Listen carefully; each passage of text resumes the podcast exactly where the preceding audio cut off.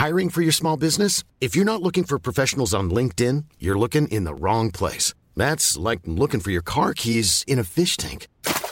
LinkedIn helps you hire professionals you can't find anywhere else, even those who aren't actively searching for a new job but might be open to the perfect role. In a given month, over 70% of LinkedIn users don't even visit other leading job sites. So start looking in the right place. With LinkedIn, you can hire professionals like a professional. Post your free job on linkedin.com slash people today. Avant de démarrer l'épisode, j'ai une excellente nouvelle à vous annoncer. Ça avait été un carton la première fois. J'avais reçu énormément de messages de remerciements. Ils m'avaient fait confiance. Ils ont eu raison. Et moi aussi. Et du coup, on a décidé de réitérer notre collaboration. Alors, vous l'avez compris, Unae est de retour sur le podcast. Et grâce aux nombreuses commandes de la dernière fois, ben, je vous ai encore négocié une super réduction. Et cette semaine, vous avez droit à 15% de réduction sur toute la boutique Unae avec le code biomécanique 15. Et c'est encore une fois de l'inédit. Alors, pour ceux qui étaient complètement passés à côté la dernière fois, Unae, c'est la marque de compléments alimentaires de Julien Vénesson qui fait l'unanimité dans le paysage français actuel dans le domaine de la santé et de la longévité. Ce sont des compléments d'ultra qualité avec des ingrédients de la plus haute pureté et qui sont issus de l'agriculture biologique. Ils ont une charte qualité incroyable et tout est vérifiable sur le site internet.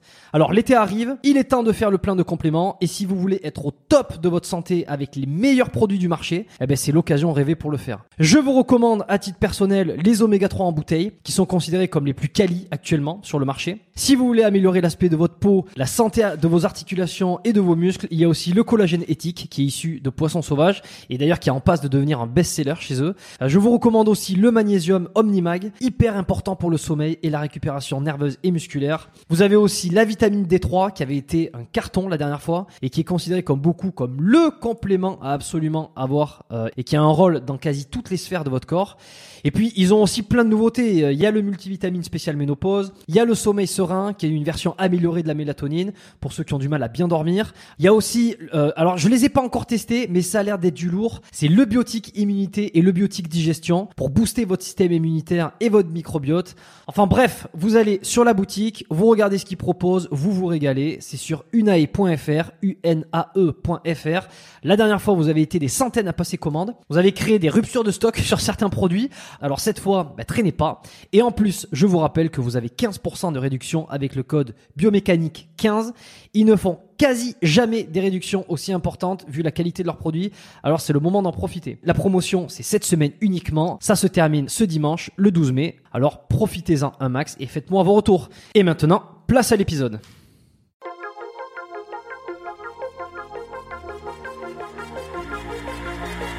Bienvenue dans le podcast Biomécanique. Je suis Jérôme Cazerolle, ostéopathe à Montréal, et dans ce podcast, je vous propose de partir à la rencontre de sportifs, d'athlètes et de spécialistes de leur domaine. Pour mieux comprendre la mécanique du corps et de l'esprit, pour vous aider à être plus performant au quotidien et surtout en meilleure santé.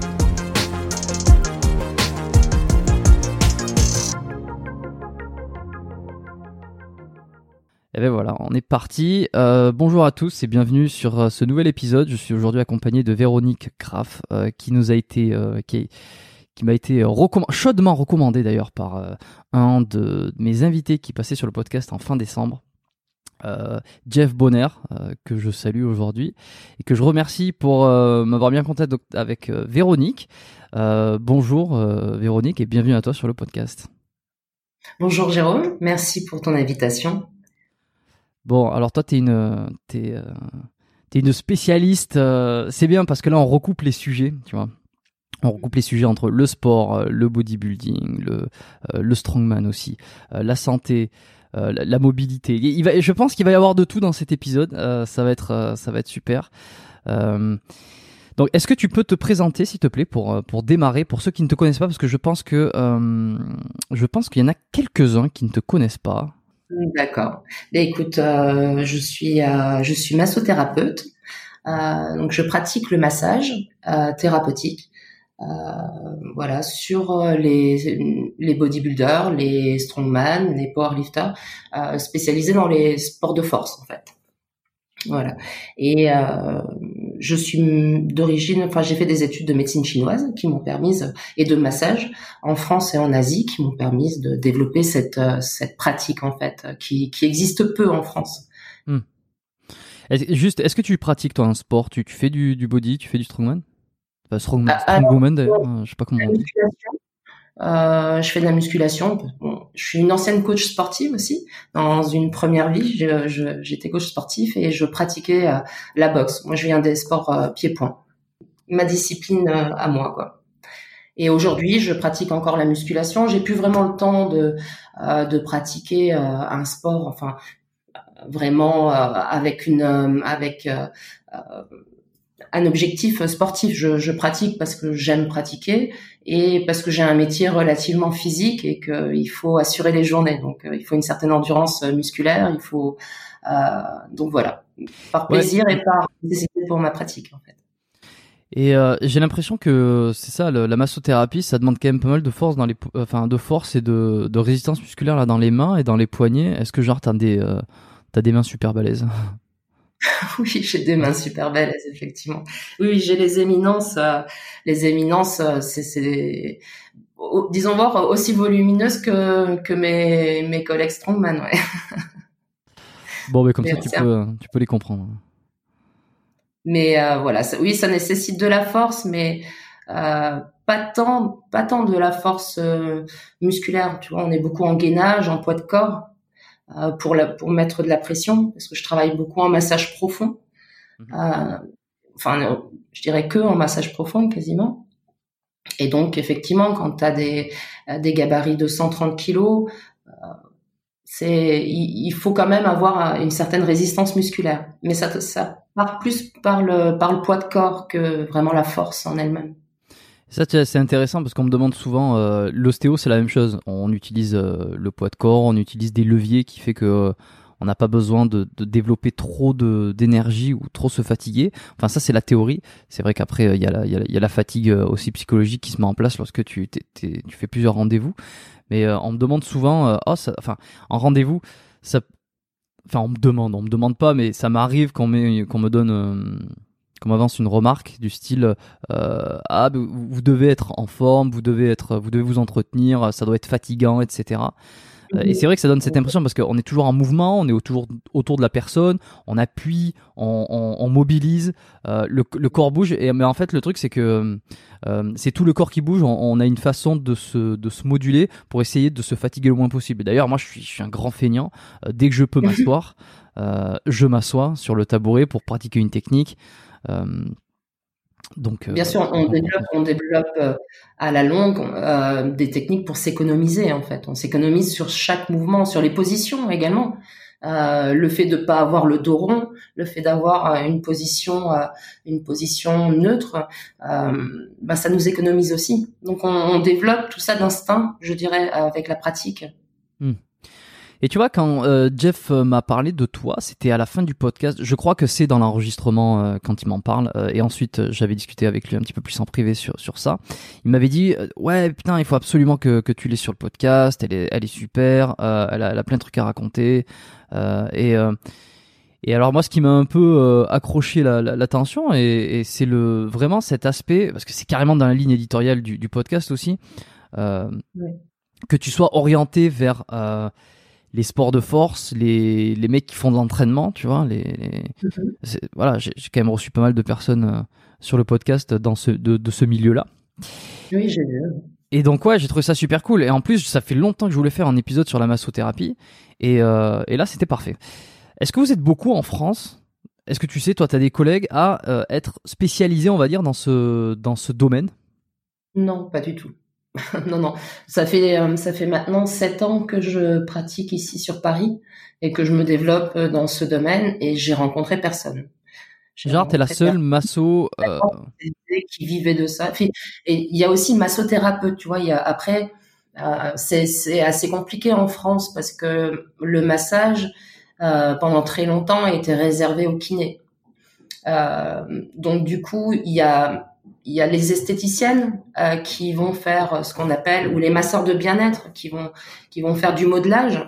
C'est un massage qui va rester en superficie, qui sera d'ordre de la détente ou de la tonification, mais euh, tout ce qui va toucher à la pathologie entre guillemets ou au déséquilibre musculaire euh, ou à la douleur, va, va était jusque-là, enfin est toujours jusque-là de l'ordre du kiné.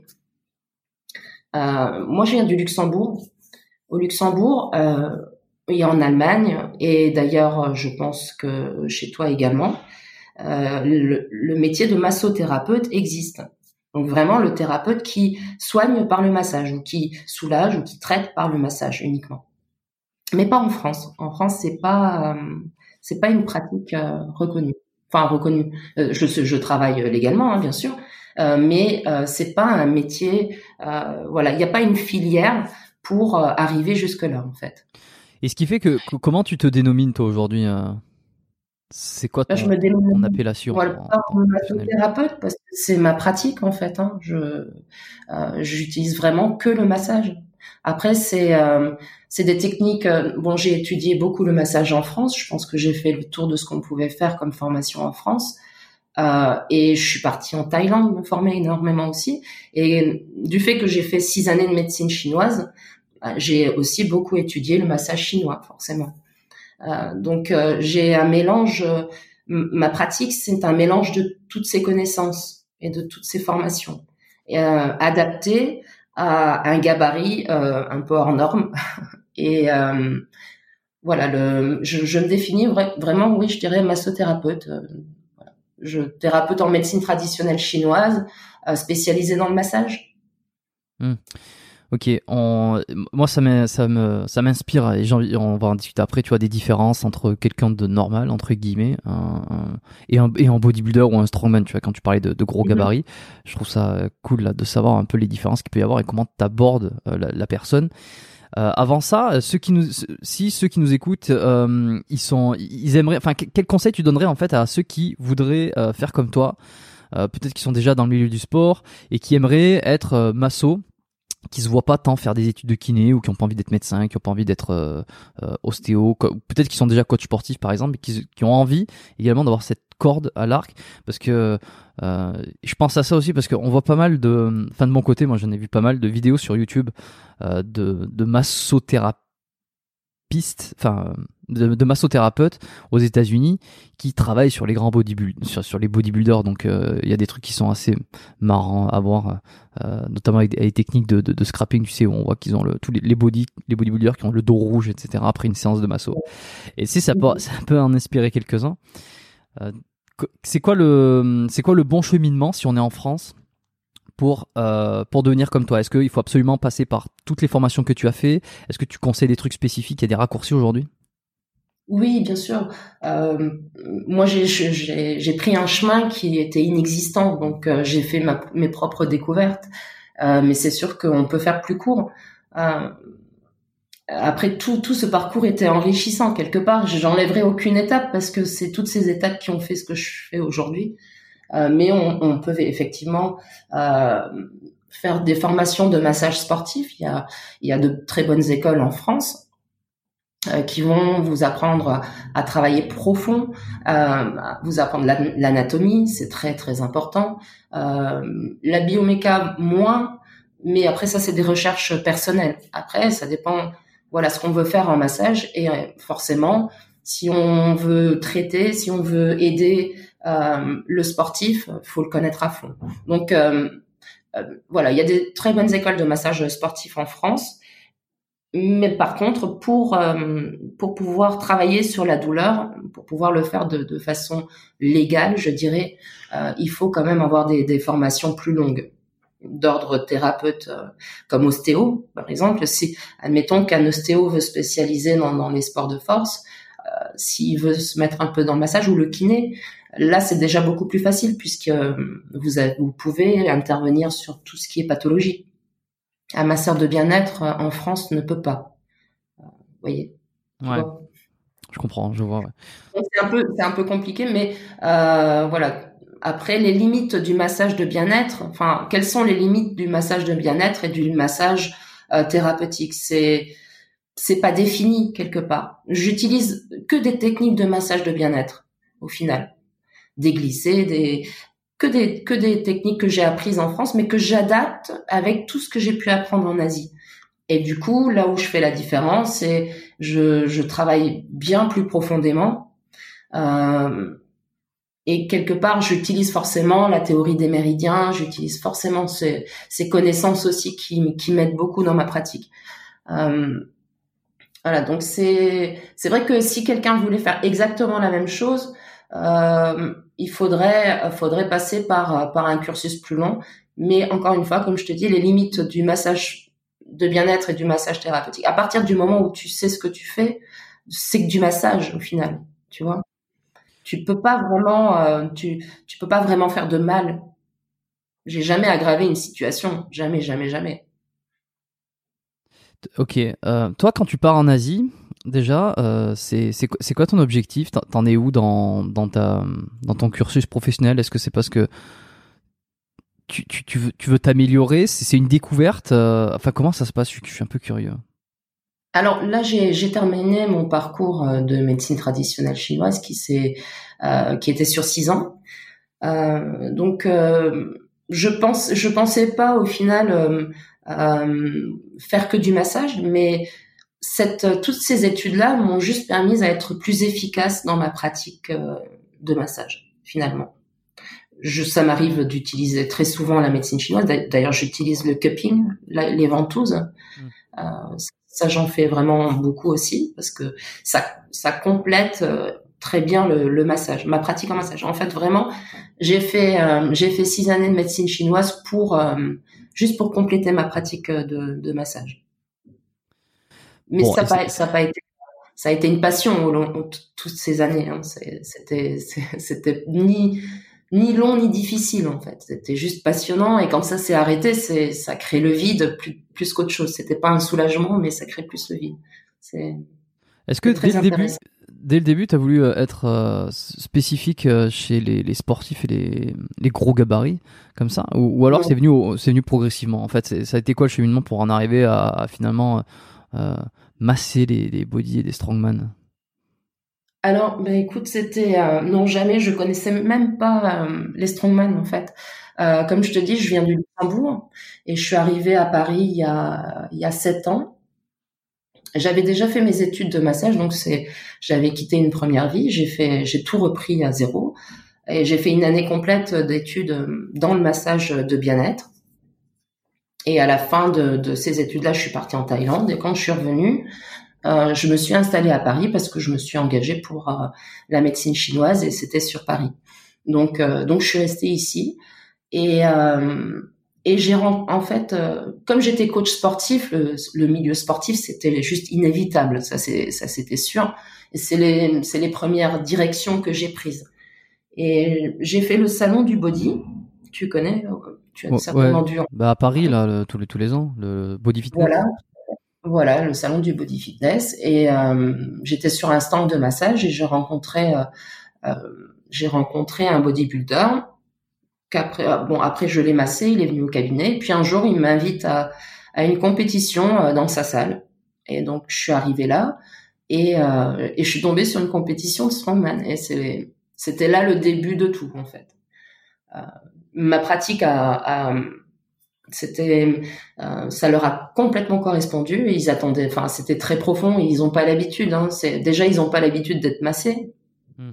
mais en plus euh, d'avoir un massage qui leur euh, qui leur correspond encore moins et c'est là que ça a commencé que je les ai suivis pendant pendant six ans.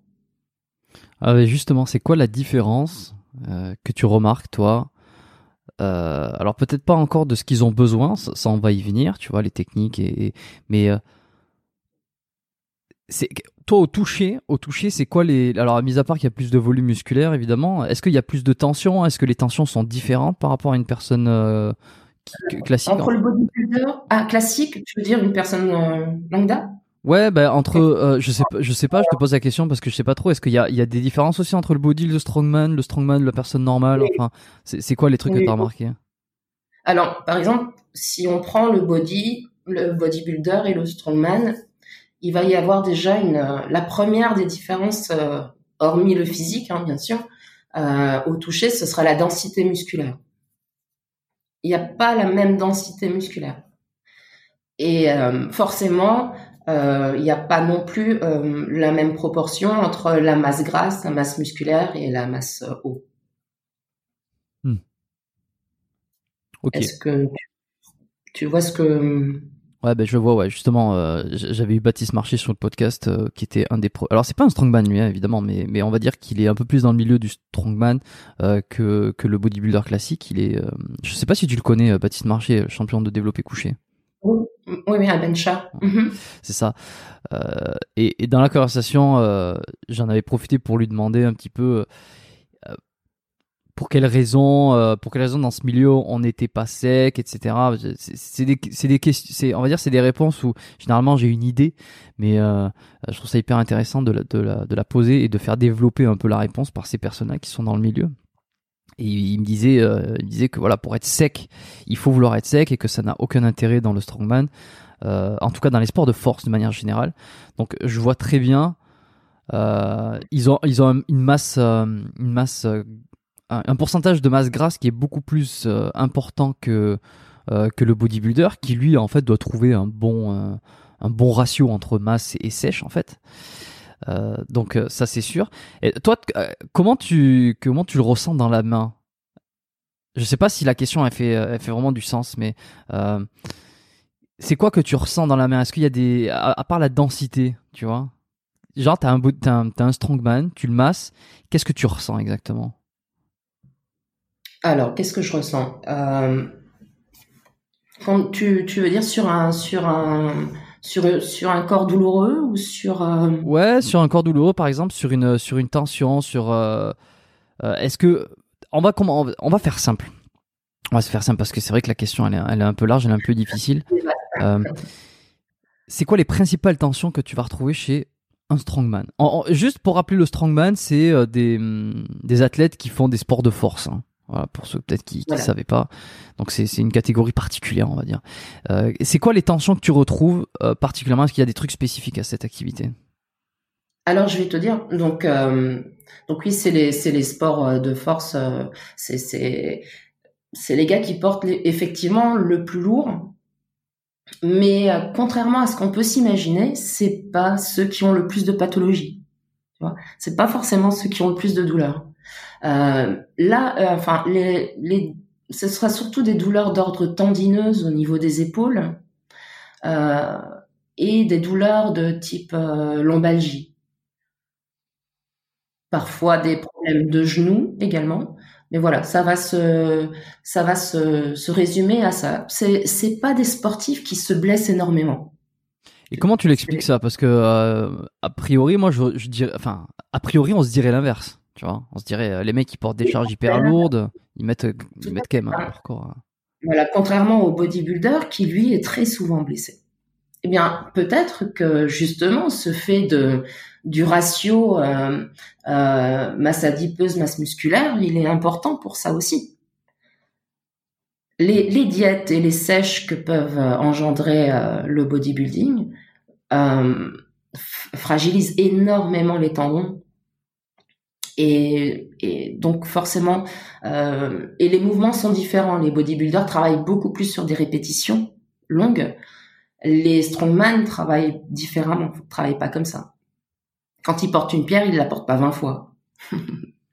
ils la portent trois fois au plus. Donc ça c'est euh, déjà ce qui explique euh, le, le fait qu'ils se blessent pas, c'est qu'ils répètent pas énormément de fois euh, les mouvements lourds et aussi ben voilà le fait euh, qu'ils ne fassent pas de diète, euh, qu'ils fassent pas ce genre de choses, euh, ne les fragilise pas. Aussi, faut pas aussi, faut pas négliger le fait de la technique. Quand on porte très lourd, on a plutôt intérêt à avoir une bonne technique pour pas se blesser. Et la blessure est fatale dans ce, dans ce genre de sport. S'ils ont mal quelque part, s'ils ont mal au dos, ben, c'est fini. Tu, tu portes rien tout le temps de ta douleur.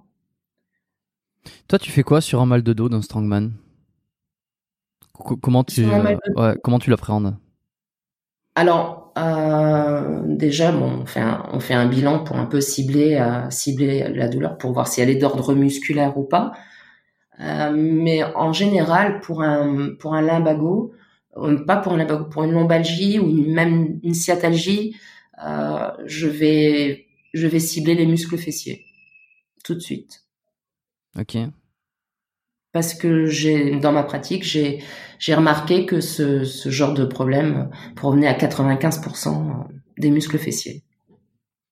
Ok, ouais, c'est intéressant. Euh, pour les body, c'est pareil. Pour et d'ailleurs pour les personnes normales, on va dire qui font pas, euh, qui, font pas de, c'est pas des athlètes, c'est la même chose? Ouais, c'est pareil. C'est pareil. J'ai heureusement pas que des strongman et des body qui viennent me voir, parce que mes journées seraient euh, seraient pas supportables, je pense. Ouais, Mais donc j'ai des j'ai des gens lambda bien sûr qui viennent me voir. Et oui, j'ai une dame par exemple de d'une soixantaine d'années, une jeune retraitée qui est venue pliée en deux de douleur et euh, malgré une grosse hernie discale, euh, c'est le massage musculaire qui, qui l'a complètement euh, libéré de ses douleurs. Et oui, parce que très, souvent, la douleur, elle provient pas réellement de l'hernie, quoi, mais des conséquences que ça engendre, et notamment des douleurs musculaires. Tout à fait. Je pense que l'hernie, l'hernie, on la, on la découvre parce qu'on a mal, mais elle pas forcément, elle s'est pas, elle s'est pas développée en quelques jours de douleur. Tu vois, c'est, Mmh. Donc, euh, bien souvent, il y a une douleur musculaire euh, qui est derrière tout ça. Pas que, bien sûr. Hein. Il y a des hernies euh, où, il y a une douleur musculaire, mais il y a une, on, sent et ça, ça se sent directement au toucher aussi quand il y a un problème d'ordre neuro lié lié au nerf sciatique, en fait. Hein. Donc quand c'est quand il y a une douleur superficielle, à ce moment-là, c'est vraiment lié à l'hernie et donc là, c'est différent. Attends, attends, ça c'est intéressant. Quand il y a une douleur superficielle, c'est généralement lié à l'hernie et quand c'est quand c'est profond, c'est. Alors quand c'est profond, c'est musculaire. Enfin après, tu peux avoir des tu peux avoir des des tensions musculaires euh, superficielles. Donc là, on, là on est euh, admettons sur le grand fessier, tu vois, grand moyen fessier. On est donc sur la superficie au niveau superficiel. On peut avoir des tensions d'ordre superficiel, mais elles seront pas responsables de la sciatalgie parce que le, nerf sciatique passe par un muscle fessier profond. Donc, donc si déjà quand on est sur le sur la superficie du muscle fessier du, du grand fessier et que là la personne euh, déjà a mal, on, là on peut euh, on peut en déduire qu'il y a un problème d'ordre neurologique, de nerf, du nerf sciatique. Et comment a évolué ta main euh, Ça fait combien d'années maintenant que tu pratiques ça? À peu près 8 ans. Ok, 8 ans. Alors elle a évolué, tu sais, on dit que la main se fait au fur et à mesure. Est-ce que tu as vu une, une, une, différence, une évolution, toi, par rapport au, toucher, des choses que tu ressentais, que c'était plus précis, euh, des tensions qui te venaient plus, plus facilement à toi, des choses comme ça? Oui, oui. Et tu vraiment le, le toucher se développe. Euh, maintenant, je, ressens, je ressens à peine je pose ma main que je ressens déjà beaucoup de choses. Déjà la chaleur, tu sais, tu ressens tout de suite, euh, tu sais faire la différence. S'il y a une douleur, en général, il y a une, une chaleur aussi. S'il y a une inflammation, tu, tu sens la chaleur euh, de tes mains. les tensions, oui, je, je sens tout directement en fait les gens sont surpris quand euh, tu leur dis directement. Ils se disent waouh, comment euh, elle a mis la main directement sur le truc? Oui, oui, oui, beaucoup. Ils sont très surpris parce que euh, ils se disent ah oui, c'est exactement là. Hmm. Oui, parce que je le sens en fait. Je, le sens, c'est pas. tu sens, enfin, une tension, c'est, ce sont des fibres qui sont en contraction, donc forcément, le muscle est différent à cet endroit-là, quoi tu vois c'est sauf que effectivement pour le sentir il faut avoir vraiment l'habitude de le sentir mais c'est euh, voilà souvent les gens le retour c'est euh, c'est que je suis une magicienne c'est marrant mais euh, je ne suis pas du tout euh, c'est juste que j'ai c'est ma pratique c'est un peu comme l'entraînement sportif hein. après tu arrives à faire des choses incroyables bah là c'est pareil Mm. Je masse tous les jours pendant des heures et euh, depuis des années. Et donc, du coup, c'est un peu comme si tu t'entraînais tous les jours pendant des heures, pendant des années. Tu arrives à, à, faire des choses que d'autres ne font pas. C'est logique. Comment tu fais une différence euh, entre euh, le, le, Alors, est-ce qu'il y a une différence et comment on appelle ça C'est le nœud musculaire, on entend le nœud. J'ai mes propres avis dessus. Et certaines, mhm. enfin, mais qui sont pas hyper développées non plus. C'est pour ça que je te demande et, et que tu vas pouvoir y répondre euh, et avoir un avis qui sera beaucoup plus complet que le mien et que et je pense que qui va être intéressant à entendre. Euh, c'est quoi un nœud musculaire, un spasme, euh, tout le muscle spasmé ou juste certaines parties, tout ça? Je veux dire, comment on différencie C'est quoi un nœud? Après, il y a aussi le, fameux trigger point qui est, euh, qui est connu. Euh, on, différencie tout ça? Tu le différencies? Alors, ben, le nœud, la tension et le trigger point, je mettrais ça dans la même catégorie. Je le, je le différencie, enfin, je le différencie pas, non. Le nœud, le trigger point. Enfin, trigger point, c'est une théorie en fait aussi. C'est pas seulement, euh, c'est toute une théorie qui va avec. Euh, mais je le différencie pas. Pour moi, il y a la tension euh, musculaire et le nœud. C'est, je pourrais l'associer. C'est Ok. À part ça, a dit là-dessus, mais ça, ça, serait intéressant pour moi de d'échanger là-dessus avec toi. Non, mais je veux dire, euh. par exemple, est-ce que tu peux sentir une différence entre. Euh, est-ce que des fois, c'est tout le muscle qui est, euh, qui est tendu, qui est en contraction C'est l'ensemble du corps musculaire que tu sens qu'il faut que tu travailles? Non, c'est toujours des nœuds par-ci par-là? Oui, c'est toujours des parties. c'est À part peut-être des petits muscles, tu vois, comme, comme le, le supraépineux. Hmm. C'est parfois, si tu as une grosse tension au niveau du supraépineux, ben effectivement, comme c'est pas un grand muscle, on peut imaginer que tout le muscle est pris. Ça, c'est des sensations comme ça, je peux avoir. Mais sinon, non, c'est vraiment des points euh, assez localisés, plus ou moins, euh, plus ou moins grands, en fait. Mais mais jamais tout le muscle, jamais. J'ai pas rencontré ça en fait. D'ailleurs, c'est quoi exactement un trigger point pour toi? Parce que je t'avoue que pour le coup, euh, j'ai encore, euh, enfin j'ai encore, j'ai beaucoup, j'ai du mal à définir ce que c'est. J'ai pas étudié le truc à fond. Mais je n'ai pas étudié le truc à fond non plus des trigger points parce que euh, parce que c'est c'est encore une, une c'est c'est une théorie euh, voilà avec euh, une localisation de points précis et j'adhère pas trop à ce qui est euh, établi en fait tu vois euh, dans le, dans ma façon de voir les choses, je prends la personne. Enfin, il y a, y, a, y a, pas de, il y a pas de choses qui sont écrites. C'est comme ça. Euh, un, un, trigger point ou un point ou une tension, on va la traiter exactement comme ça. Euh, quand on a une euh, tension au fessier, elle est exactement là. Non, c'est pas. Enfin, dans ma pratique, c'est pas comme ça que ça se passe. Euh, Parce que la théorie voudrait que les trigger points sont des points précis, quoi. Pardon ce que je veux, ce que je veux dire, c'est que dans la théorie, en fait, un trigger point, c'est un point précis qui est, qui est, qui est euh... avec une précise. Ouais. Euh... Et qui est là, qui est là tout le temps, en fait. Peu importe les individus, euh, c'est un truc qu'on retrouverait. Euh, c'est un, voilà, c'est un point, un point de tension spécifique euh, dans, dans une zone que tu retrouverais chez tout le monde. Voilà, c'est ça. Alors moi, j'ai j'ai des planches, des planches anatomiques du système musculaire euh, dans mon cabinet et euh, également des, des, points gâchettes, donc euh, les trigger points. Et parfois, je masse et je regarde mon tableau, tu vois. Ouais. Et je secoue la tête, je me dis bah non quoi, non non, je suis pas là, je suis pas à cet endroit-là. Et tu vois donc c'est pour ça je j'ai pas développé parce que ce qui est écrit est pas forcément c'est une direction, on peut s'y référer, mais le fait de, le prendre comme on nous l'a dit, c'est pas forcément ma façon de faire. Je, je, c'est pas critique, je critique pas du tout. Je, c'est pas ma façon de, voir les choses et ma façon de pratiquer. Ouais, c'est, intéressant. Euh, et ce schéma-là de, de ce, la distanciation qu'il y a entre ce que tu as appris et puis finalement ce que tu retrouves directement en cabinet, est-ce que euh, c'est la même chose euh, sur ce que tu as appris en Thaïlande ou ce que tu en médecine chinoise par exemple? Est-ce que tu retrouves des, une, espèce de un gap entre ce que tu as appris et ce que tu retrouves en réalité Alors, ben justement, tu vois, euh, en médecine chinoise, euh, on part pas sur des théories fixes. Tu vois, c'est euh, par exemple, on on n'a pas de mal, on détermine pas des maladies. On connaît pas l'hypertension, on connaît pas euh, la capsulite, on connaît pas ce genre de choses. C'est on on donne pas un nom à une maladie. C'est pour nous, ce sont des déséquilibres.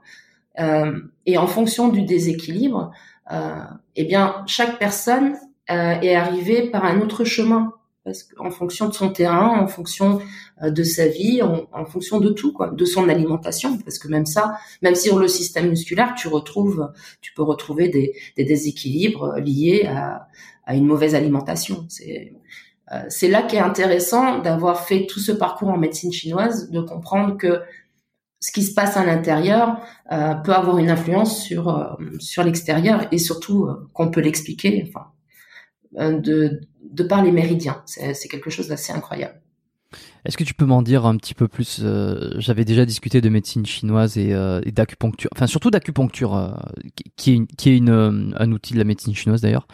C'était avec mhm. ah bah merde, voilà, je je, je me souviens plus. Euh, Xavier, euh, Xavier. Euh, ah, j'ai bon, j'ai plus son nom, mais c'était l'épisode. je vais le retrouver. C'était un, des premiers épisodes du podcast où lui, lui, c'est un ostéo et puis il pratique également l'acupuncture et ça nous a permis d'avoir des discussions autour de tout ça si les gens sont intéressés. Il est moins, ce, podcast était moins orienté sport, moins orienté euh, fitness, entraînement, tout ça, mais beaucoup plus sur la santé, la prise en charge du, sport, une certaine prise en charge euh, du sportif, mais vraiment l'aspect beaucoup plus santé. Voilà, Xavier Ganté 5, c'est ça. Euh, épisode 18.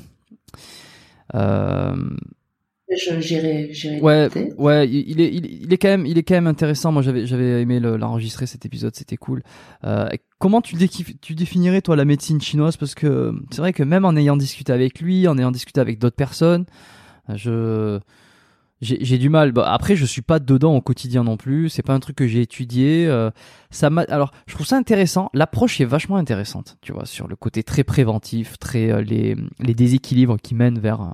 Enfin, les les vers la, vers, la pathologie. Ouais, vers la pathologie, ou en tout cas vers, vers le déséquilibre, je veux dire, les, les différents facteurs qui mènent vers le, déséquilibre, etc. Euh, J'aime bien l'idée. Ça rejoint aussi euh, des, les concepts un peu ostéopathiques aussi, tu vois. Donc, euh, par contre, j'ai pas étudié le truc parce que ça le, le concept de médecine chinoise m'attire pas particulièrement dans ma pratique. En tout cas, de j'aime l'idée, j'aime le principe beaucoup la prévention. J'ai j'ai l'impression que pour moi-même, euh, je, je, je, je, pratique une certaine forme de médecine chinoise, tu vois. J'essaie de, de, manger comme il faut, de bon, là, je m'étire pas trop, mais il faudrait. Mais tu vois, je suis dans cette euh, dans cet aspect global. Euh, mais dans ma pratique, j'ai pas trop étudié la médecine chinoise. J'ai du mal à la définir. Euh, c'est pas un truc qui, je pré... tu vois, c'est con, hein, mais euh, je serais beaucoup plus attiré par des techniques de, de, massage profond euh, vraiment en termes de pratique, plutôt qu'aller m'intéresser au, enfin, plutôt qu'aller étudier en profondeur la médecine chinoise. Même si en fait les deux sont liés, donc c'est un peu contradictoire. Comment... Dans, dans, le, dans, les principes thérapeutiques de la médecine chinoise, euh, tu retrouves le tuina, le tuina qui est euh, donc le massage chinois, euh, mais également la médecine manuelle, qui est une forme de, de d'ostéopathie en fait. Hein avec des manipulations ostéo-articulaires et euh, beaucoup de travail en contre-résistance. Mais c'est d'ordre voilà ostéo-articulaire. On retrouve ça dans la pratique de la médecine chinoise. Alors moi je le pratique pas parce que euh, parce qu'on l'a pas étudié assez, je trouve, et que c'est voilà chacun son métier. Il y a les ostéos qui font ça très bien et vous avez cinq ans spécifiques pour ça, donc euh, donc vous êtes beaucoup plus à même à le faire que euh, que des praticiens en médecine traditionnelle chinoise. Et euh, donc on retrouve pas mal, pas mal de, de principes thérapeutiques qui, euh, qui en fait complètent toutes les autres thérapies, à mon sens. D'ailleurs, tu travailles avec d'autres professions, toi? Chiropracteur essentiellement. J'ai toujours pas eu de chiropracteur sur ce podcast. Ça fait longtemps que j'en parle. J'ai pas trouvé j'ai peut-être pas encore trouvé euh, la personne à inviter pour pour discuter de ça là, la, la chiro. C'est c'est un, un, mystère euh, pour beaucoup de monde là les, les différences et pour moi-même aussi. oui, les hein. différences entre ostéo et chiro. Ouais, si tu veux, j'ai bah, des, des grandes lignes un petit peu comme tout le monde, mais euh, j'ai envie de creuser le sujet quoi. ouais. Alors pourquoi chiro Parce que j'ai j'ai travaillé au début de ma pratique, je travaillais avec un, un cabinet de chiro. Euh, qui avait euh, rencontré ma façon de travailler, qui, qui avait trouvé ça très intéressant et tout à fait compatible à sa pratique. Et effectivement, c'était c'était un travail très très enrichissant et pour lui et pour moi. Et donc du coup, j'ai continué sur euh, sur cette collaboration. Maintenant, quand euh, quand mes clients viennent me voir et qu'ils ont un, un, ostéo qui qui est bien, bah, c'est parfait. Et j'ai pas encore rencontré l'ostéo avec lequel je pourrais travailler, mais euh, voilà, c'est Kiro parce que je connais mieux la pratique, euh, mais voilà, ce serait Kiro ou ostéo, au final, c'est euh, c'est la c'est la, la profession qui avec laquelle je, dois travailler pour être efficace à 100%. Ok, tu me parlais donc euh, de parce que tu as plusieurs méthodes euh, et approches euh, que tu utilises en un truc avant, un truc avant, tu vois que je me suis noté, c'est les fascias. Les fascias, est-ce que tu peux le, définir pour quelqu'un qui sait pas ce que c'est? Et euh, en quoi euh, le fascia est euh, hyper important en masso? Moi j'ai l'impression que c'est beaucoup les massos qui parlent de fascia, qui, qui, revendiquent le rôle hyper important de, le prendre en charge, de le traiter, de savoir ce que c'est, etc., etc. Alors le fascia, c'est du tissu conjonctif, c'est une membrane qui se trouve autour du muscle, qui est un peu plus rigide que le muscle et qui parfois, surtout dans les sports de force que je pratique, donc pour moi le fascia c'est c'est c'est primordial de, de le travailler parce qu'il va à un moment donné chez le bodybuilder par euh, surtout euh, comprimer ce muscle et, et, empêcher le développement musculaire. Et donc ce, ce, cette compression euh, provoque des douleurs et, euh, et des adhérences. Enfin, il y a, tout un euh, y a tout plein de déséquilibres qui peuvent se, euh, se créer. Et il est très important, effectivement, de, de, travailler sur ce fascia pour le détendre et pour libérer le muscle qui, euh, qui a besoin d'espace pour se développer. Ok. Avant que je te demande comment tu travailles un fascia, j'aimerais avoir ton avis sur la, la, la théorie. Je ne sais pas si c'est un truc qui est complètement prouvé, euh, j'avais lu ça dans le dernier, euh, le dernier, la dernière méthode de Lavier 3, où Gundil expliquait après, après les recherches que euh, tout ce qui est les, les, courbatures musculaires après un effort, donc les, les 40, les, les 24 à 48 heures après un effort musculaire, surtout, euh, il va y avoir des donc on ressent tous des courbatures au niveau du muscle. Ceux qui s'entraînent, ils savent exactement de quoi il s'agit. Ceux qui font les jambes, ils savent exactement de quoi il s'agit quand il s'agit de marcher euh, les, les, jours qui suivent. et en fait, apparemment, les courbatures proviennent pas du muscle. C'est pas, euh, ça serait pas de des fuites de calcium ou, je ne sais quoi, mais proviendrait, ça serait le fascia qui en fait donne la douleur en fait. Je sais pas si si as un avis sur ça. Non, j'ai pas d'avis sur ça. Je l'ai pas vu, donc... pourtant j'ai le livre. ouais. j'ai pas vu la théorie de Gundil euh, sur sur les fascias, mais euh, mais bien sûr. Et et donc euh, il expliquerait ça comment par rapport aux fascias?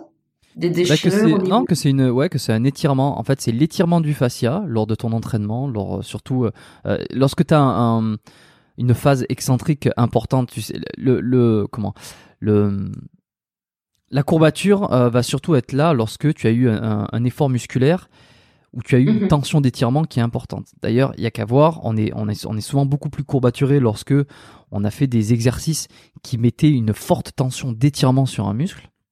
Je pense un exemple, enfin un exemple simple, c'est euh, lorsqu'on travaille le biceps, si tu fais du curl avec le, coude en avant, donc le muscle n'est pas dans un état d'étirement, mais plus dans un état de contraction au moment où tu travailles, tu vas être susceptible d'avoir moins de courbature que si tu fais euh, que tu travailles le biceps avec le coude en arrière du corps où tu vas avoir un étirement qui va se faire au niveau de l'épaule au niveau du, coude. Donc tu as, un grand étirement sur le biceps. Et quand tu vas le travailler intensément donc cette tension d'étirement va faire que tu vas être beaucoup plus susceptible de développer des courbatures derrière euh, et euh, alors, euh, je suis pas, je suis loin d'être physiologiste du, du, truc là, et je vais pas pouvoir donner trop de détails.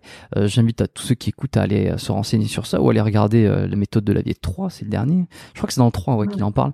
Et qu'en fait, à, à, moins que je me trompe et que j'ai vu l'information ailleurs en fait, et que je, je, je prenne ça pour quelque chose que j'ai trouvé dans le, la méthode de la vie 3. Mais il me semble que c'est dans la 3. Et qu'en fait, ben, c'est l'étirement du fascia plus que du muscle lui-même en fait qui va provoquer la courbature et que la courbature est en fait est en fait un message qui provient euh, qui provient des, des, capteurs dans le fascia, dans les aponevroses musculaires, dans les fascias musculaires.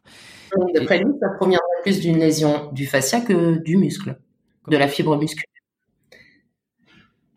Bien, je peux, je, alors, euh, je connaissais pas comme je te dis sa théorie, mais alors si je dois ramener ça à ma pratique, je euh, je pourrais dire que oui, effectivement, dans ma pratique, euh, ça pourrait correspondre à... Je, oui, je pourrais valider ça à ma pratique, oui. Pourquoi? Parce que après mes massages, après mes soins, les gens ont souvent des courbatures. Ouais. Et, et effectivement, bon, je travaille sur le muscle en profond, donc tu génères quand même des contractions, tu fais travailler, tu fais réagir des muscles qui n'ont pas forcément toujours l'habitude de réagir. Mais quand même, euh, effectivement, parfois je travaille beaucoup euh, plus en superficie et donc du coup je travaille plus sur le fascia euh, ou différemment en tout cas. Et euh, malgré tout, les gens ont beaucoup de courbatures. Pas tous, mais euh, surtout pour le pour le premier voire premier deuxième massage. C'est euh, c'est parfois comme donc je me dis que oui, sa théorie, je peux, je pourrais la valider, oui parce que euh, je sais pas si c'est peut-être prouvé hein, je dis théorie mais non il, connaît son sujet mais euh, oui c'est intéressant. Mais c'est c'est un puits de science euh, ces livres.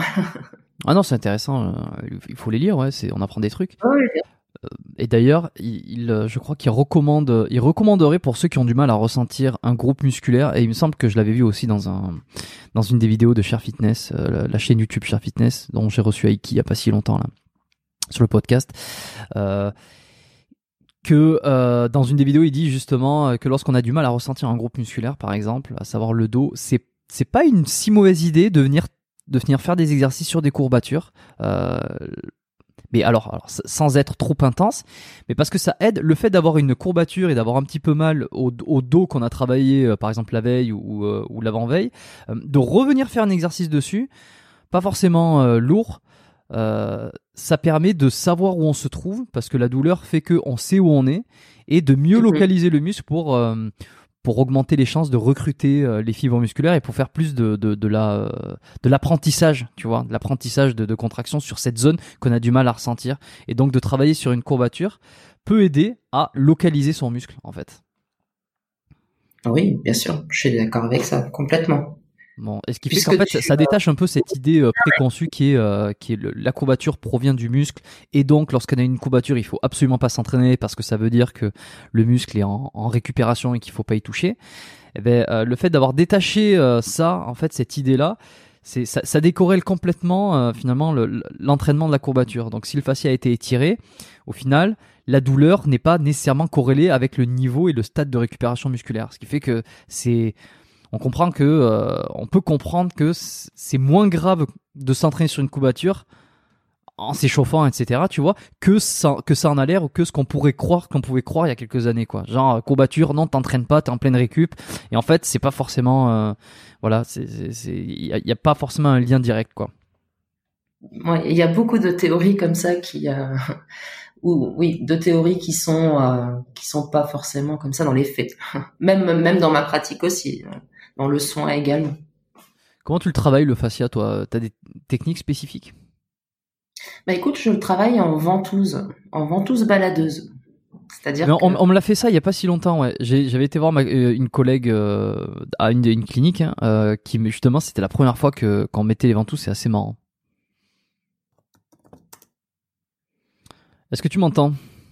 Oui, je t'entends, oui. Ok. Est-ce qu'il y a eu une coupure peut-être? Parce que t'as entendu ce que j'ai dit? Je sais je sais pas ce qui s'est passé. Effectivement, il y a eu une petite coupure, mais je suis là. Ok, euh, je verrai si j'enlève ce, si j'enlève du montage ou si j'ai la flemme. on verra, on verra en direct live. Euh, donc euh, je disais, euh, je disais oui, euh, j'ai testé les les ventouses. on me l'a fait pour la première fois, ouais, de, de, me coller une ventouse et en fait de la faire déplacer sur le corps. c'est assez marrant comme sensation. Et ça, ça travaille spécifiquement le fascia alors? Alors ça, ça travaille, oui, bah, spécifiquement effectivement sur le fascia, mais assez superficiel. Après, euh, euh, le reste, ce sera en massage profond que tu vas travailler les fascias. Tu vas détendre les fascias. Mais oui, voilà, les ventouses baladeuses, c'est c'est vraiment pour travailler sur les adhérences au niveau des fascias. Adhérence et détente du fascia parce que dans le fait de la balader, tu vas étirer la fibre et donc par conséquent la détendre. Voilà le principe en fait. La fibre du fascia, pas du muscle bah, le muscle avec en même temps jusqu'à une certaine euh, jusqu'à une certaine profondeur puisque euh, voilà quand tu quand tu mets une ventouse il y a quoi un centimètre. Donc euh, euh, voilà c'est tu peux pas vraiment travailler en profondeur avec une ventouse. Ça va rester assez superficiel. Et quand tu fais du massage profond, comment tu différencies lorsque tu travailles plus le muscle ou plus le fascia? On peut pas vraiment le différencier. Quand on est profond, c'est difficile de différencier le, le muscle du fascia. Tu travailles le muscle et le fascia en même temps tu peux pas vraiment travailler l'un ou l'autre. Hein. Ok. Euh, tu travailles le muscle, obligatoirement, tu, tu dois passer par le fascia. Tu vois, c'est le muscle est entouré par le fascia. Si tu travailles une tension musculaire en profond, ben forcément, tu as un impact sur le sur le fascia. Tu peux pas faire autrement. Qu'est-ce que tu penses du scrapping euh, Il y a plusieurs appellations, mais scrapping, euh, le, le Guacha aussi, tu sais, c'est les, techniques où ça, tu, viens frotter avec un, outil. Euh, c'est ce qu'on peut voir sur certaines vidéos et ça fait des, grosses rougeurs sur la zone. Effectivement. Bien, c'est une pratique de la médecine traditionnelle chinoise, le guacha. C'est utilisé en médecine chinoise avec des outils en jade. Donc, tu as déjà dû voir ça. Et aux États-Unis, ils ont ils ont sorti toute une gamme, effectivement, en acier euh, chirurgical et pratique cette technique. Alors pour euh, effectivement pour détendre les fascias, ça marche aussi. Encore une fois, les fascias superficielles. Par contre, je trouve que c'est, je trouve que le le massage profond allié aux ventouses, c'est beaucoup plus efficace et moins agressif euh, pour la peau, pour le muscle en lui-même. Je trouve que c'est assez, et c'est assez douloureux quand même. C'est, c'est des, c'est chinois. Ils aiment travailler euh, de façon douloureuse. C'est assez impressionnant en plus là. Ce qu'on peut voir, c'est que ça donne des, des, des rougeurs. Euh, enfin, c'est t'as l'impression vraiment d'avoir d'avoir écorché le, la personne à vivre, quoi. Oui, voilà. Et euh, bon, il y a, y a, voilà, c'est également assez douloureux. Donc, euh, je pense que quand on peut épargner un petit peu de douleur aux gens, c'est Avec le massage profond, le massage profond, c'est quand même euh, quand on travaille sur une tension, c'est douloureux. Il n'y a pas, il faut pas, faut pas négliger. Mais c'est autre chose que de, de frotter avec un outil euh, métallique et de, on laisse la peau quand même un petit peu. C'est, c'est pas ma, façon de faire. Mais euh, je, je connais la pratique et effectivement, ça, ça travaille pour, sur les adhérences des tissus. C'est efficace. Mais quand on sait masser, vaut mieux passer par le massage. C'est plus agréable pour la personne aussi. Est-ce que tu as d'autres méthodes, mis à part là tout ce qu'on a parlé, donc euh, massage profond, ventouse, euh, technique de scrapping, tout ça Est-ce que tu utilises, tu utilises d'autres, euh, d'autres noms, d'autres techniques, d'autres approches?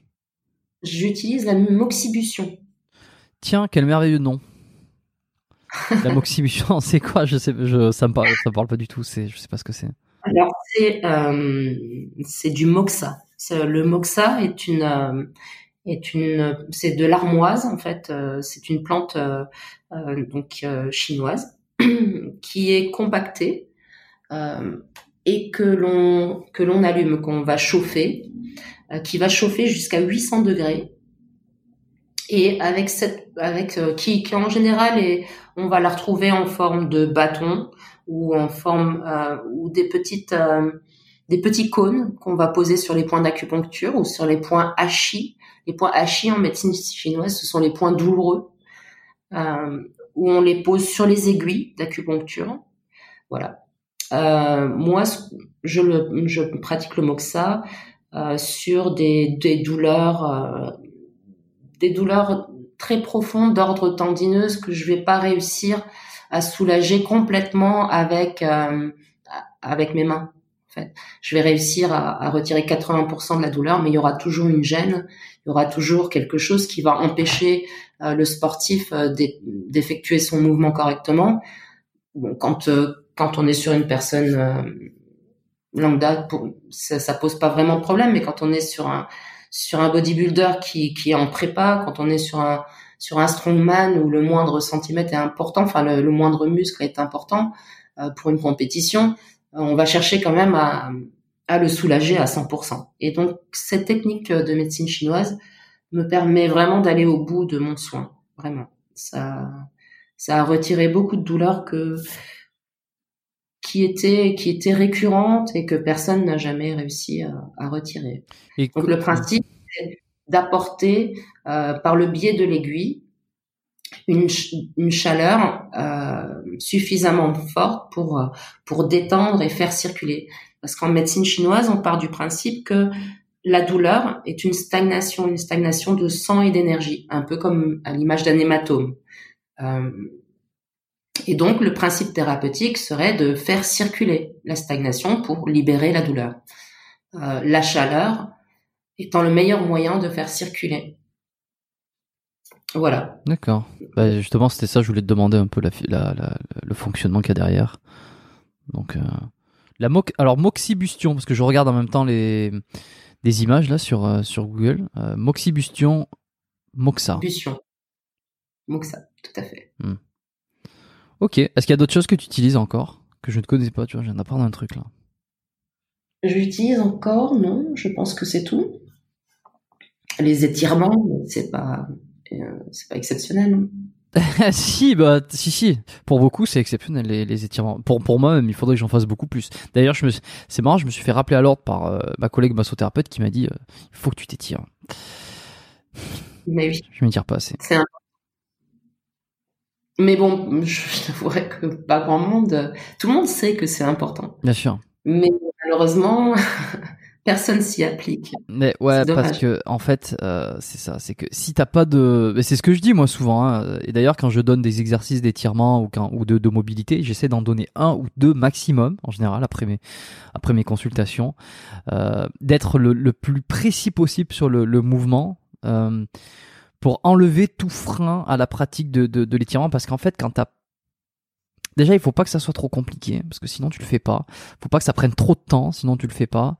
Euh, et puis il y a, un grand truc aussi de, l'être humain, euh, en tout cas euh, en Occident plus, c'est que quand t'as pas de douleur, quand tout va bien, il y a aucune raison de, t'y penses pas, tu vois. Et puis c'est même pas c'est même pas qu'une question d'idéologie du, genre j'ai pas mal donc j'ai pas besoin c'est juste que t'y penses pas tu vois moi quand j'ai pas de douleur dans ma journée passe et le soir, j'ai pas, il y a pas un seul moment où j'ai pensé à m'étirer. Ça m'est même pas venu dans ma tête. Et c'est pour ça que c'est important de l'intégrer. Si tu veux le faire, c'est de l'intégrer à une habitude. Et euh, alors quand il y a une douleur spécifique et que moi je, je conseille un étirement, et j'essaie de le de, de, le dire à la personne, de le coller à une habitude, de faire quelque chose qui va être très euh, procédural, tu vois, je lui donne une étape, je lui dis voilà, fais ça 30 secondes, fais ça 30 secondes, comme ça, tu fais ça, tac, tac, tac, tac, ça dure tant de temps, comme ça tu quantifies, ça prend pas de temps, et puis hop, t'essaies de la caler à, un moment particulier dans ta journée où tu sais que tu t'oublieras pas, tu vois, tu le, joins à une habitude, et euh, euh, et comme la personne est dans un état encore un peu de douleur, de rémission, etc., elle va penser à le faire les premiers jours, mais on va pas se le cacher, euh, quand il y a plus de douleur, il y a plus de raison de faire l'étirement, en fait, il, saute quoi. Il saute parce que déjà euh, on n'a pas envie, et ensuite parce qu'on oublie totalement et qu'on n'a plus besoin. Oui, c'est vrai. Enfin, qu'on n'a plus besoin. Qu'on pense qu'on n'a plus besoin. Mais je, fais partie de cette catégorie aussi, hein, parce que je m'étire pas. C'est assez au cas où mes, mes clients m'entendraient. Sinon, euh, je serais plus légitime à le conseiller. Non, mais, c'est ce euh, qu'on dit, c'est les, cordonniers, les cordonniers les plus mal chaussés. Bon, on, on sait qu'il faut le faire, on l'applique pas toujours, on n'est pas parfait. On aimerait pas. Moi, j'essaie toujours de négocier ça parce que euh, les sportifs que je vois, tu vois, s'entraînent parfois trop, à mon sens et euh, ils sont beaucoup en euh, voilà ils ont beaucoup d'accumulation et, pas suffisamment de récupération.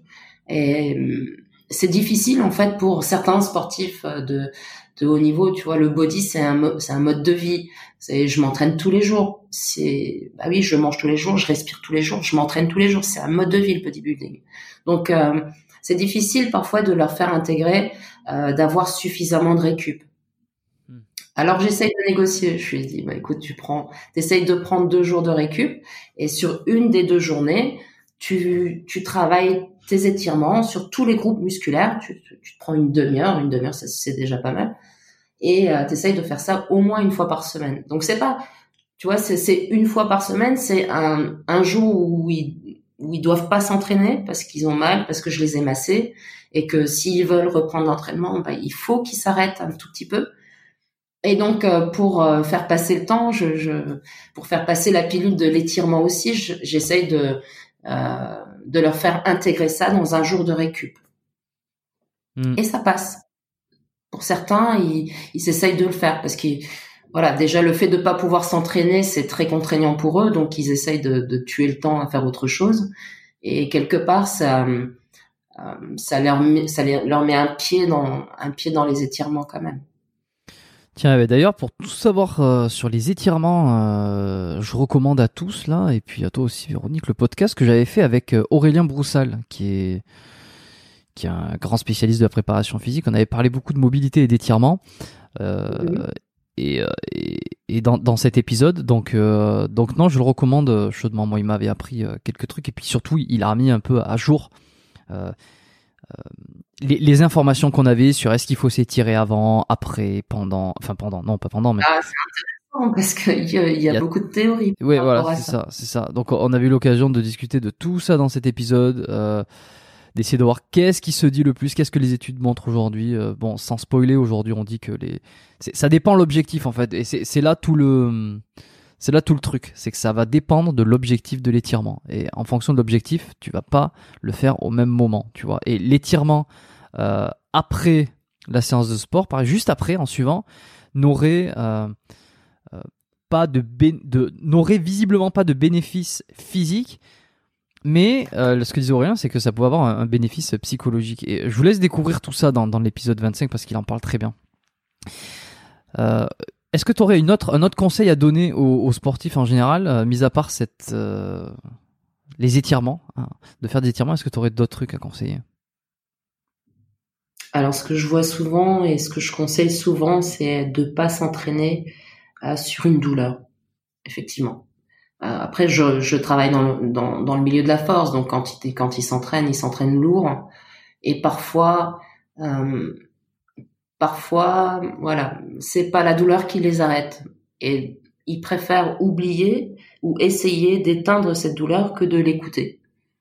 Seulement, euh, c'est comme une carie, si on le prend dès le départ, euh, voilà, ça s'arrange très vite. Et si tu laisses traîner, eh bien, c'est la grosse blessure que, qui t'attend. Et si j'ai un conseil à donner, effectivement, pour ceux qui ont un objectif, c'est que dès qu'il y a une douleur, d'essayer de, de faire ce qu'il faut pour, euh, pour la traiter.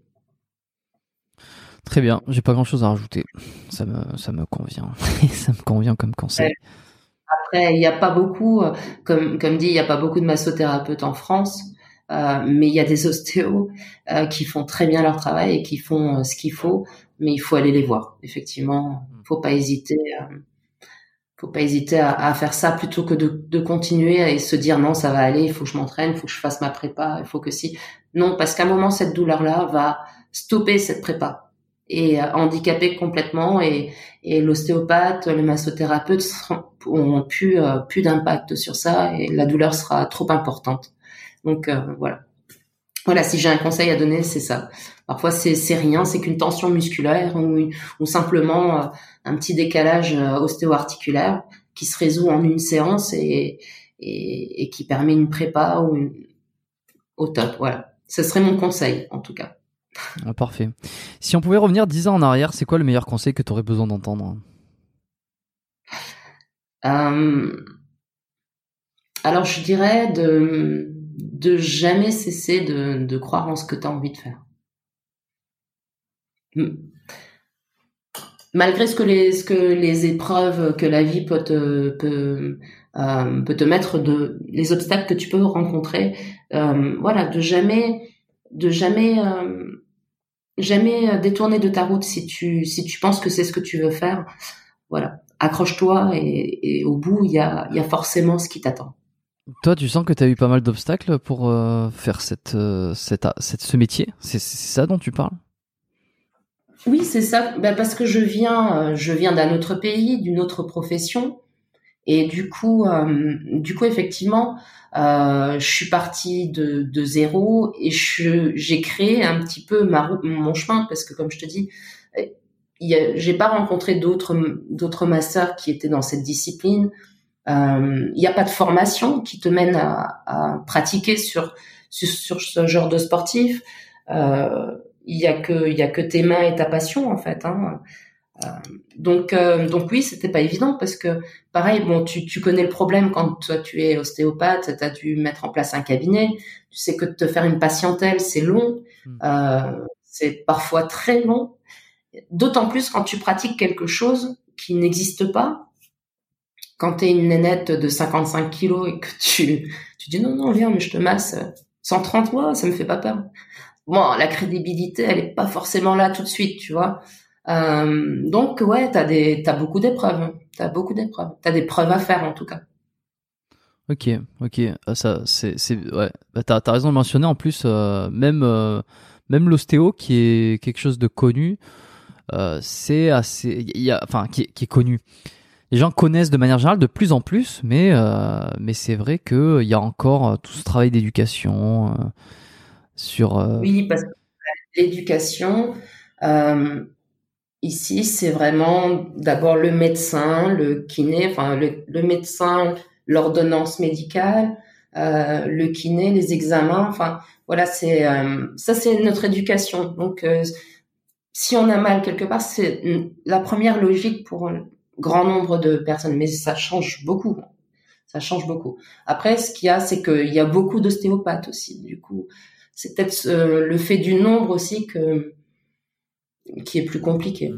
J'en ai discuté euh, déjà auparavant avec des collègues là euh, au sein même de, de ce podcast. Hein. Je vais peut-être pas tous les mentionner parce qu'il y en a eu plusieurs, mais moi je me souviens de euh, de David Ferreira. on avait fait une, une, bonne partie sur sur l'installation, sur comment il comment démarrer.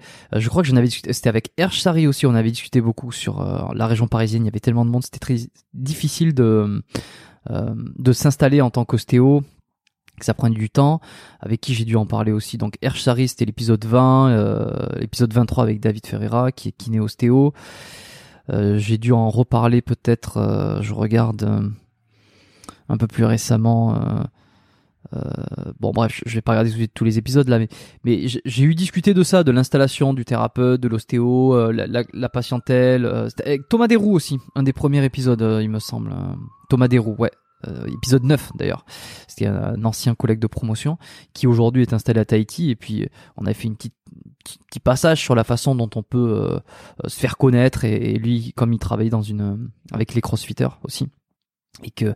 euh, il avait expliqué comment il en était arrivé à, à travailler avec les crossfitters, quelle avait été la démarche et que il avait été dans, dans directement dans une box de crossfit pour, pour, pour proposer ses services, etc.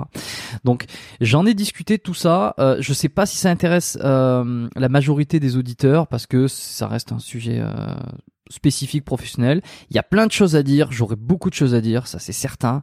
La visibilité, il y a un gros travail de visibilité aujourd'hui, que tu sois, euh, que tu travailles dans n'importe quelle activité. Euh, euh, commercial entre guillemets. Alors il y en a plein qui aiment pas, mais mais on, est un espèce de commerce aussi puisqu'on propose un service. Donc euh, euh, différent de ce que peut faire un service de un service de traiteur par exemple, mais mais au final on fait du service. On a besoin de, rejoindre des, gens de manière de visibilité pour qu'ils pour qu'ils voient. Il y a la, il y a la confiance qui s'établit. C'est pourquoi il va venir te voir, pourquoi il va venir se voir ce thérapeute plutôt qu'un autre. Il y a la différenciation, il y a la communication, il y a, il y a faire passer un message, il y a, il y a, il y a plein de trucs à dire. Euh, donc peut-être que j'en parlerai euh, dans un futur euh, sur, sur comment s'installer en tant qu'ostéo. Je sais pas, on verra. Je sais pas si ça intéresse trop. Euh, Faites-moi vos retours de toute façon hein, dans les dans les épisodes. Euh, vous pouvez directement m'écrire par mail. Hein, vous trouverez mon mail sur euh, sur le, le, rien que sur le site du podcast. Hein, il y a une adresse email. Vous pouvez me retrouver là sur les réseaux. Euh, Instagram aussi. Hein, le, compte Instagram du podcast. Euh, si ça vous intéresse, si des choses qui sont que vous avez envie d'en apprendre, je pourrais faire un épisode en parler plus. Mais euh, effectivement, c'est pas si facile et ça vient pas comme ça. Et, si t'as pas une, vraiment pour conclure, si t'as pas une, un petit peu une mentalité de développement et de création de d'entreprise, parce qu'on en est là, si t'as pas ça, c'est c'est pas facile. Aujourd'hui, en tout cas, à l'ère actuelle où on est beaucoup, eh ben c'est pas facile de sortir. Et, les prochains je sais pas où en sont les écoles aujourd'hui, si elles donnent des, des cours de, de, marketing. Encore le, un gros mot, mais pour moi c'est pas un gros mot le marketing. Mais je sais pas si elles donnent des cours de marketing, si elles donnent des cours de, de communication de manière générale. Euh, mais il faudrait, je pense, euh, ça serait euh, parce que là, les prochains qui vont sortir, ben, il y a de plus en plus de monde, ça va être de plus en plus compliqué. Donc, s'il n'y a pas une compétence derrière de se vendre et, de se montrer, d'expliquer ce qu'on fait, ben, ça peut prendre beaucoup de temps. D'ailleurs, c'est pour ça qu'il y a des euh, des redirections professionnelles, des comment on appelle ça, des, des, des, changements quoi. Finalement, des ostéos qui se disent bon ben euh, c'est trop difficile, euh, c'est trop difficile d'avoir des, des patients, donc donc j'arrête. ce qui ce qui peut être dommage. Dernière question, non pas dernière question, avant dernière question. Est-ce que tu as eu un modèle ou un mentor, toi? Non, je peux pas dire que j'ai eu un modèle ou un mentor. Non, non. Après, j'ai eu des courants euh, euh, philosophiques qui m'ont aidé. par exemple, je viens, des sports de combat.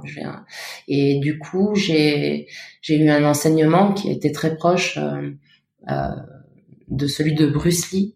Donc, du coup, j'ai toute une philosophie. Ça m'a vraiment appris beaucoup de choses. Ça, ça m'a influencé dans toute ma vie. S'il y a une chose que, voilà. Donc, peut-être indirectement, euh, qui m'a influencé. Mais sinon, aujourd'hui, euh, non, je peux pas dire que j'ai suivi euh, le chemin de quelqu'un vraiment.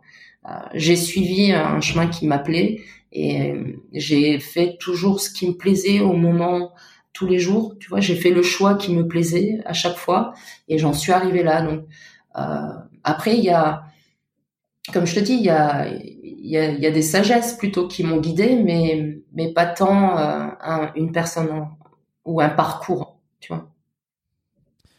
C'est bon, euh, ça me va, ça me va aussi. Euh, de toute façon, Bruce Lee, dans un sens, euh, c'est. J'avais bah, jamais parlé de Bruce Lee, mais tu vois. On est, on est loin de, de ce qu'on discute là, mais euh, du coup, j'ai voilà, c'est quelque chose qui a influencé beaucoup ma façon d'être, en fait. Hein.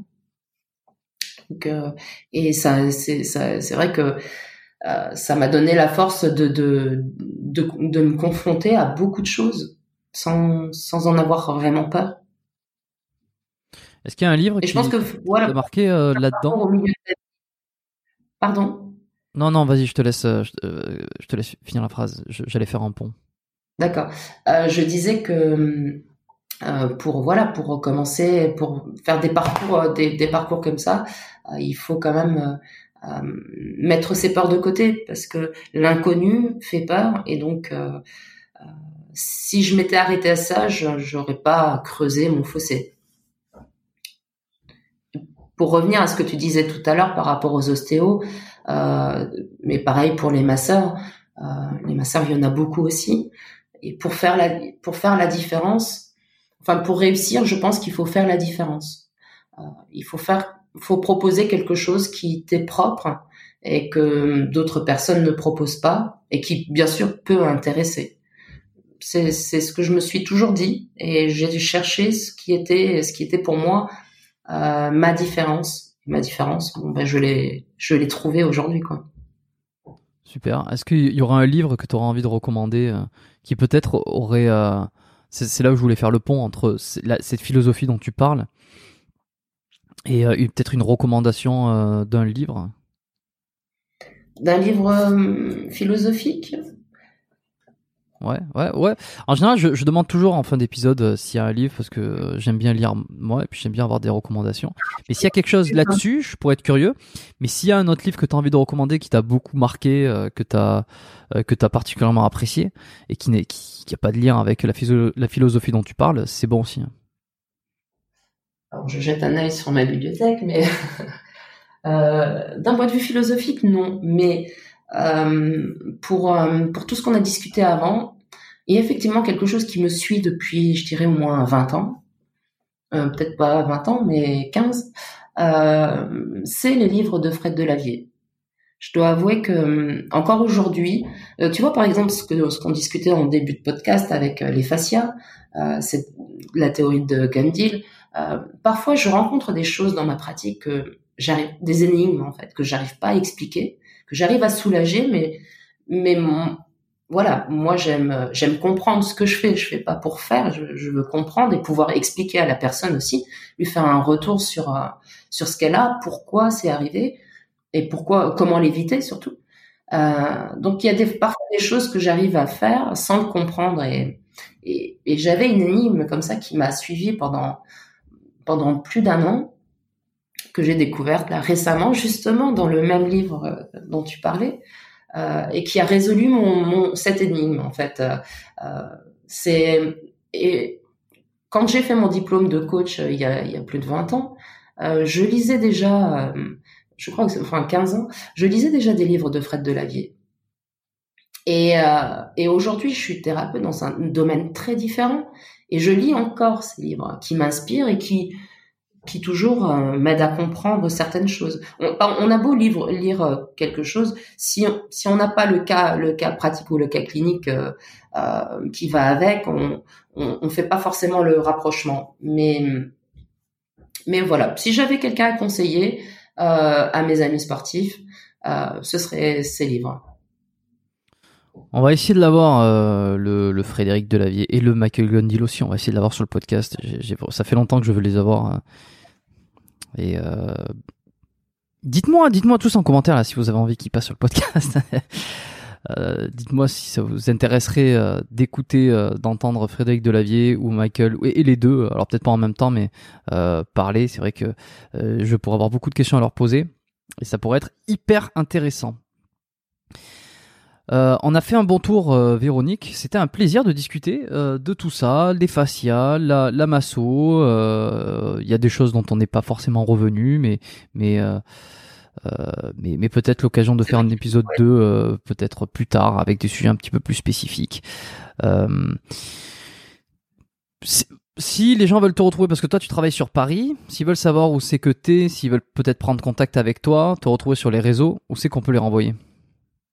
Eh bien, écoute, sur mon, compte Instagram ou mon compte Facebook, à Vérographe. Et euh, voilà, il y a toutes mes coordonnées. Euh, ils pourront me retrouver très facilement. Ah, très bien. Eh bien, on laissera ça dans les commentaires, dans les, euh, dans la description. Voilà, Vérographe, tout simplement. Est-ce qu'il y a une dernière chose que tu as envie de rajouter ou un message à faire passer? Eh bien non, on a fait le tour. Enfin, voilà.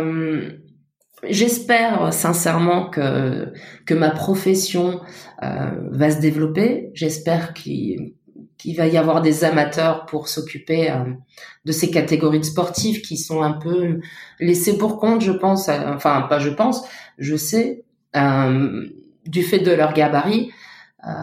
et voilà, c'est un métier passionnant et de suivre des athlètes pendant leur préparation, c'est c'est un privilège, je trouve, d'avoir la confiance d'un athlète, c'est pas rien. Donc euh, donc voilà, j'espère que cette profession euh, va se développer. Et si jamais, voilà, tu posais la question sur le parcours tout à l'heure, mais euh, c'est vrai que c'est difficile à dire comme ça, mais s'il y a des, personnes qui ont des questions par rapport au parcours qu'ils pourraient prendre, par rapport au, à ce qu'ils sont aujourd'hui, enfin, je répondrai, je peux répondre à leurs questions sans aucun problème en discuter avec eux et leur conseiller ce qui, ce qui les conviendrait, euh, ce qui leur conviendrait de mieux.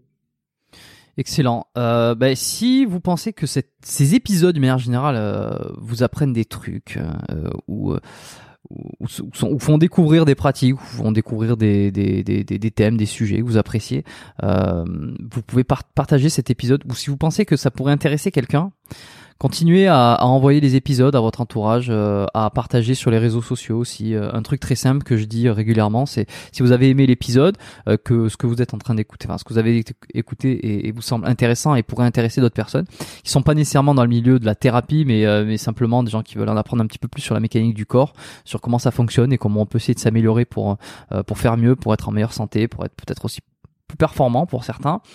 Euh, c'est euh, vous pouvez faire une story euh, sur Instagram euh, directement en fait, en partageant, en partageant l'épisode comme ça. en parler autour de vous, hein, continuez à partager ces épisodes, c'est ce qui fait grossir le podcast, c'est ce qui fait que j'ai des invités, des invités de, voilà, des super invités où on parle de trucs variés et, et hyper intéressants, des parcours hors du commun aussi. Donc euh, c'est ça.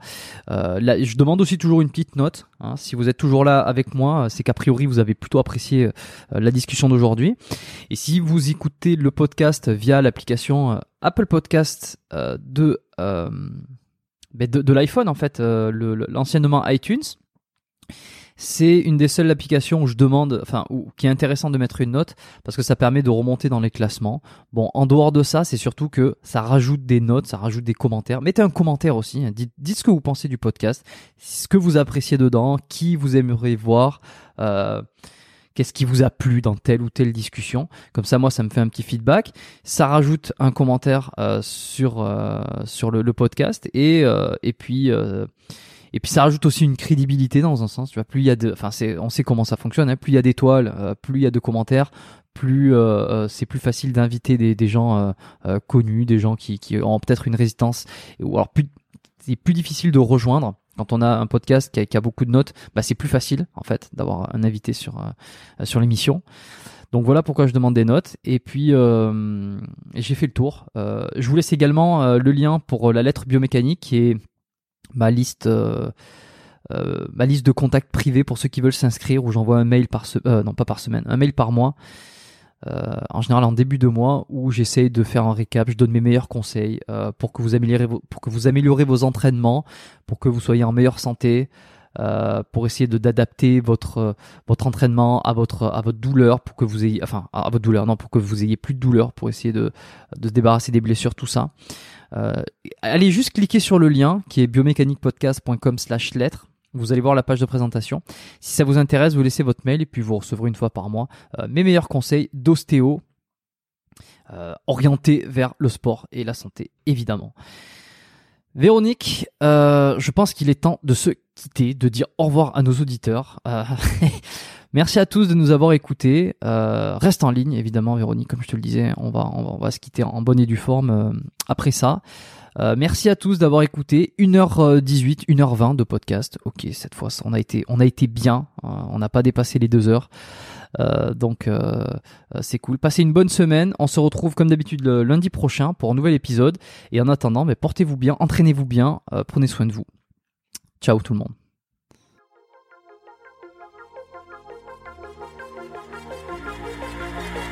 Merci d'avoir écouté cet épisode du podcast Biomécanique jusqu'au bout.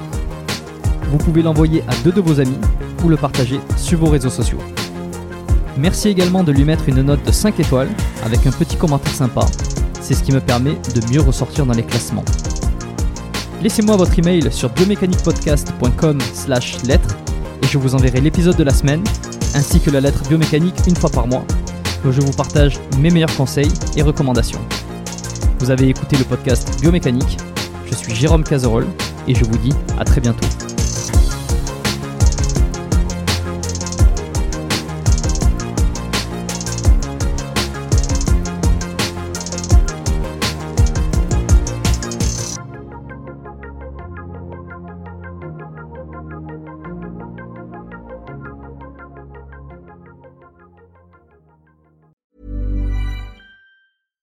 Deserves the best, and there's no better place to shop for Mother's Day than Whole Foods Market. They're your destination for unbeatable savings, from premium gifts to show-stopping flowers and irresistible desserts. Start by saving 33% with Prime on all body care and candles. Then get a 15-stem bunch of tulips for just $9.99 each with Prime. Round out Mom's menu with festive rosé, irresistible berry chantilly cake, and more special treats. Come celebrate Mother's Day at Whole Foods Market.